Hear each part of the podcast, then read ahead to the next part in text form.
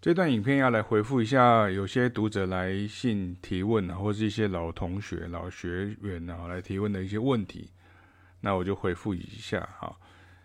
我先讲一下，就是还没有跟上进度的这个线上版的这个课程的学员呢，要加紧脚步，然后播出空档补课啊。因为根据过往好几波线上课程的经验，很多人都是想说应该时间还没有到，然后就一直将课程闲置啊，等到。期限快到了，再开始赶课这样哈，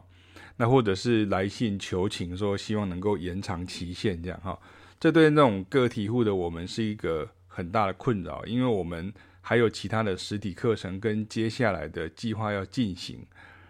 无法停在原地哈，一直等候这样哈。那先跟大家说明以取得理解哈，那线上课程特别要注意的就是时间的规划与安排。那我们经常收到来信询问说，为何不贩售永久可以观看的这种线上课程啊？那原因很简单，有三个哈。那第一个就是变成说，学员有疑问或是不照这个进度走的时候呢，老师还得回溯哈，就是去看那个以前众多课程到底里面有很多的这个内容跟进度，那又回到那一种，就是说回到这种。问题回答问题以前呢，还要再建构基础的状况了。怎么说呢？就是说，比如说，你有时候我们要需要一段时间才能够建构到这个东西。然后，可是问题是你可能是没有照着这个进度在走，所以你从一开始就就是就是想要照你的方法走，这样变成老师，其实你你问一个，老师就要回一个；你问一个，就回一个，或者是说已经进度到很后面了，结果。你还在看前面啊？这样子的话，其实就没有办法，就是就是变成它比较像是一个个别课的概念，它比较不像是一个线上课的一个概念哈，就像一个一个个别课的想法，所以这样其实不是很理想这样哈？然后当这种情况变成是一对多，或者变成是一对很多的时候哈，那这个就变成随时都要回应学员的时候呢，这个时候老师光是处理这种情况啊，就处理不完了哈，就是。其他工作根本就没有办法进行，这样哈，所以这个大家可以理解一下。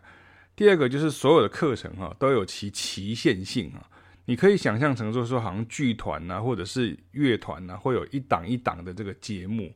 而不同时说好像这种 run 很多档的这个节目这样哈，除非你是那种大型的艺文团队啦哈，比如说有什么总团呐。副团呐、子团呐，这样的规模这样哈，要不然其实线上课程哈无法同时线上多线的进行哈，尤其是我们的每一波线上课程至少都是十周以上这样哈，学员通常都会慢慢的懈怠放松哈。这在记忆学习上不是很好的方式啊！我意思是说，如果你今天就是我随看随选随看这样哈，那其实那比较像是在看电视节目，不是一个有效率的学习。除非说你是像看那种什么养生啊、健康啊、常识课程啊，啊那个国家地理频道啊，然后看说怎么样子呃，这那个降低血糖啊，然后如何那个避免驼背啊，类似像这样子的哈。加上哈，就是说线上哈影音的东西哈，一旦增加了被侧录啊、盗录啊，或者是任意转载的这个风险呢，那么课程的价值也就消失了，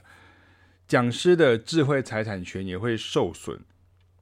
我认识很多这种演讲者啊、讲师啊，或者是专业工作者啊，哈，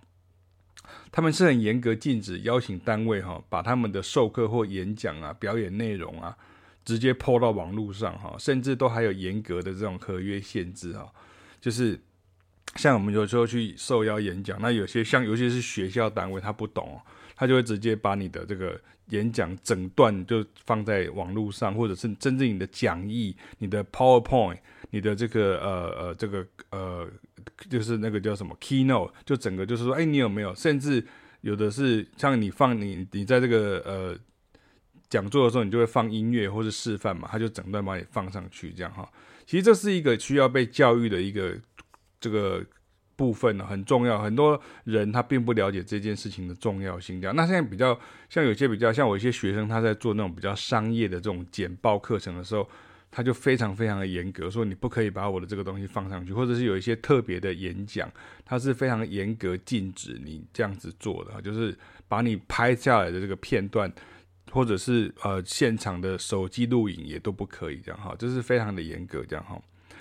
所以回到我们的课哈，就是说，如果像有的人问说，为什么你不去做这种永久可以观看这样哈？那比如说像他们会做说，那可不可以做成像影音商品呢？比如像像 DVD 啊，或是这种比如说永久观看的，比如说像那个线上随选随随看啊这样哈。那这个时候你就要承担这部分的风险啊，比如说你会被盗录啊、侧录，或是被人家转载啊，就出去这样哈。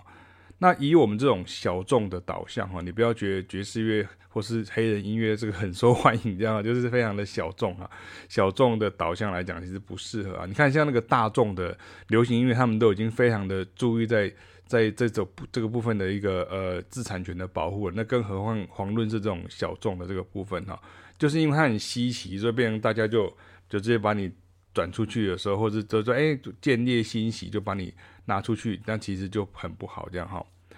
那最后是跟大家建议，就是说最近有一些像大众爵士乐现场讲堂的现场版啊，跟线上版的学员们呢，哈，那也都加入了凯凯老师啊，跟启斌老师的这个每周研习了哈，就是我们每个礼拜上课了这样哈。那不管是实体上课或者是线上上课啊，现在都很方便的哈。你看实体你可以到爵士乐基地来，线上上课你可以透过像像像这样网络，然后我们有这个 Zoom 啊，或者是这个腾讯会议啊，都可以参加。那全世界各地的学生都可以来参加哈。所以其实我发现是用英文讲就是 No excuse 啊，其实没有任何的理由，是说，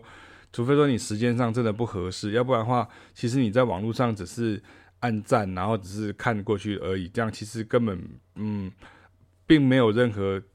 特别的意义哈。你只是你只是看热闹这样的哈。那也欢迎这个想进一步学习的同学哈，就是欢迎大家来，因为呃，你的行动很重要。很多时候不是在讲说哦，很多人他会想要上课，他就很害怕。因为有的人是我，我就最后用一句话献给大家哈，就是说。像我们在专业的学习上来讲的话，我们并不怕那种什么都很会、很厉害的人，哈，就很什么都很厉害的这种学生，或者是什么都很厉害，那其实可能就是我们的同业了，哈。那我们也都不怕那种什么都不懂的人，这样哈。其实我们都有方法可以教，这样哈。那我们最怕的是那种他以为他已经懂了，或者他所谓的懂一半，或者他他真以为他。可能光看老师的这个文章，或是光看老师的这个影片，他就觉得说，OK，我大概知道是这么一回事。所以其实我其实会有点不太愿意喜喜欢跟所谓的同好去切磋或者是聊天。这原因是因为，因为变成你的观点跟我的观点，这个有时候会产生一些呃见解上的不同，就会花很多时间在这种呃辩证上面，其实没有太大意义啊。因为其实尤其在教学上面来讲。你会有不同的原则、不同的逻辑、不同的哲学的方法，就跟我跟凯亚老师也有不同的教法。那我们会互相参考，可是我们也会呃，也不会说互相再去说，哎，你的讲错了，我的讲错了。那我最怕的就是那种很多，因为我们的学生很多是老师，所以老师就会觉得说，我好像已经懂了。然后我我就看老师的影，看启斌老师或是凯雅老师的影片或是文章，就觉得，哎，对，这个好像就是我讲的这样子。其实不是，你还是需要。老师来帮你修正，这样哈，所以这个东西是非常非常的重要哈。那以上就是跟大家回顾一下这个问题，然后今天运用假日的时候，特别可以用影片来拍摄，让大家看一下。